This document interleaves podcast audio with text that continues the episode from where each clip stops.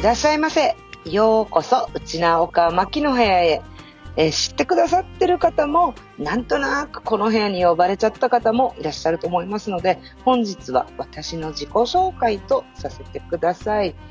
岡牧の部屋のね、今後の展開も少しお話しさせていただけたらなと思うんですが、まず私のね、どこで切っていいかわかんないね、この名前。内な岡牧ということで、牧子ですが、内なとはね、沖縄の方言で沖縄のことを言います。お母は方言でね、母ちゃん。だから、沖縄の母ちゃんって感じ？母ちゃんって親しみを、親しみを込めて呼ぶときに、お母とかって言うんですよ。その感じですね。で、沖縄の母ちゃん、マキということで、皆さんからは、お母と呼ばれたり、マキねーねーって呼ばれたりしたりしてます。ね、覚えていただければ嬉しいですね。で、そこでですよ、私は沖縄生まれ、沖縄育ち、現在はアメリカはね、真ん中の方にあります、イリノイ州に住んでおります。で、お仕事は主に沖縄のユタの技法や能力を使い、スピリチュアルカウンセリング、霊視投資カウンセリングを約20年にわたりさせていただいております。えー、沖縄ユタ霊視って急にね、耳慣れない方もいらっしゃるかもしれませんが、沖縄にはたくさんのユタさんやノロと言われているね、ノロさんたちの存在が今でもたくさんあるんですね。ざっくり言うと、あっち側のね、見えない世界と交信、通信ができる方たちなんですよ。ユタさんとかね、ノロさんっていうのは。で、今度でね、言うところの霊能者さんやイタコさん、で、あと最近は英語使ってサイキッカーなんていう方もいるんですけど、まあ、見える系の人たちなんですね。でも、沖縄にいらっしゃるユタさんやノロさんって、この最近のね、スピリチュアルブームの話で、ポッと出てきたわけではなくてですね、大昔の沖縄がそれこそ琉球王国だった時からその存在は今もなお続いているんですね。で、私はですね、あの、おばあちゃん、私の祖母がノロだったので、その祖母からの覚醒遺伝でこの能力をいただき、生後3ヶ月ぐらいからね、得意体質とか、もういろんな経験を経て今に至るんですが、その許可が下りるまでのどんな体験したのとかね、あの、修行などもありましたが、どんなことしたのっていうのも、いつかこちらのね、あの、プログラムでお話しさせていただければなと思ってるんですが、そんな私がですね、20年近く行ってきたカウンセリングとか、あの、実務経験ね、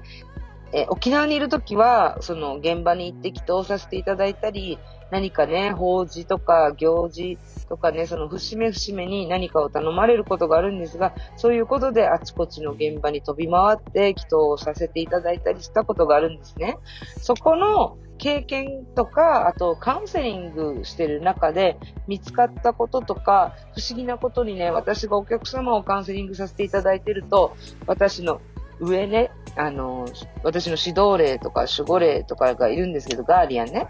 そのガーディアンから別の話をされることもあるんですね。そういう感じでずっとこの長いことをカウンセリングしてる中で、いろいろクライアント様を通して教えていただいたことを上からね、とか、私の上が急になんか言ってきたこと、で、それを元に実践したら、あら不思議。誰でも簡単に開運できる話とか、あと、こういうね、不思議話。なんか言われた時は、はってびっくりするんだけれども、実は理にかなってたり、辻褄があった話とかっていう経験がすごいいっぱいあるんですよ。で、その話をこちらのプログラムではやっていこうかなと思うのと、で、効果が見られてね、皆さん実践されてすぐに効果があったり、こういう風に運気良くなったよっていうフィードバックたくさんいただいてるので、そういうのを無料で時間取らず、気兼ねなく、誰でもすぐにできるみたいなお話もできたらいいなと思ってます。で、あとはね、そうだね、やっぱみんな好きだなと思うのが、その、見えない話で怖かった話とかあるじゃないですか。ああいうのもね、あんまり今まではね、言わないでおこうかななんて思って隠してたり、内輪で喋ったりっていうこともあったんですが、ポッドキャストのこの番組の中で楽しくお話できていったらなと思います。で、私の祖母が私の師匠師範だったんですが、そのばあちゃんから仕込まれた内容とか、もう沖縄のおばあちゃんたちって元気なんですけど、世界中にいるおばあちゃん、沖縄のおばあちゃんたち本当元気なんですよ。沖縄魂だなってどこ行っても思うんですがね。そういうふうにあちこちであったおばあちゃんたちのエピソードとか、あと、えっ、ー、と、私はね、あの、エネルギーを見るのが得意なんですが、ユタの中でも、ユタさんってね、あの、先祖崇拝のこの位牌事が得意な方や、その土地を見るのが得意な方、で、あと、その今名って言うんですけど、この今現在のことを得意な方とか、過去性が得意な方とか、なんかいろいろ実はジャンルがあってですね、以前、このクリック、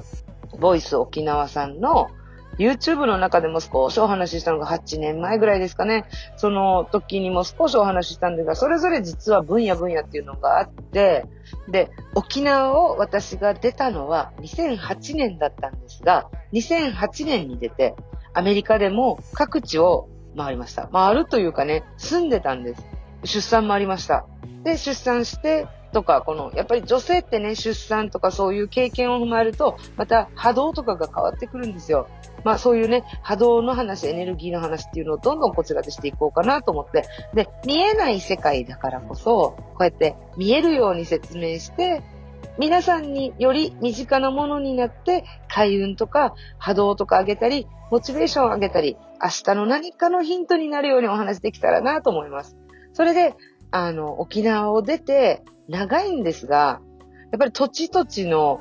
エネルギーって全部違うんですよね。その時にどうするかっていうのを、やはりあの、このカウンセリングを通して見させていただいたことや、私が実際に経験したこと、で、その、カウンセリングの中で教えられたこと、上にね、そういうお話とかもやっていきます。で、楽しく面白くね、聞きやすかったらもっと身近に感じていただけるといいなって、あの、見えるからすごいとかっていう方もいらっしゃるんですけど、そうじゃないと思うんですよ。ただ、見えるからすごいって言われてるか、言われる方もいるんですけど、私はあくまでも、皆さんの通訳だと思ってるんですね。皆さんそれぞれお客様とかそれぞれ一人一人が持ってるエネルギーとか、その使命ですね。皆さん使命に生きるとか言うじゃないですか。そういう感じで自分が生まれたこの意味は何だろうとかっていう使命を探したりする。自分のやりたかったことを探したりする。魂が喜ぶことを探したりするっていう時に、やはりね、後ろについてる守護霊、ご先祖様、指導霊なんかがね、バックアップしてくれるんですよ。そういうのを私は見て通訳させていただいてると思ってるので、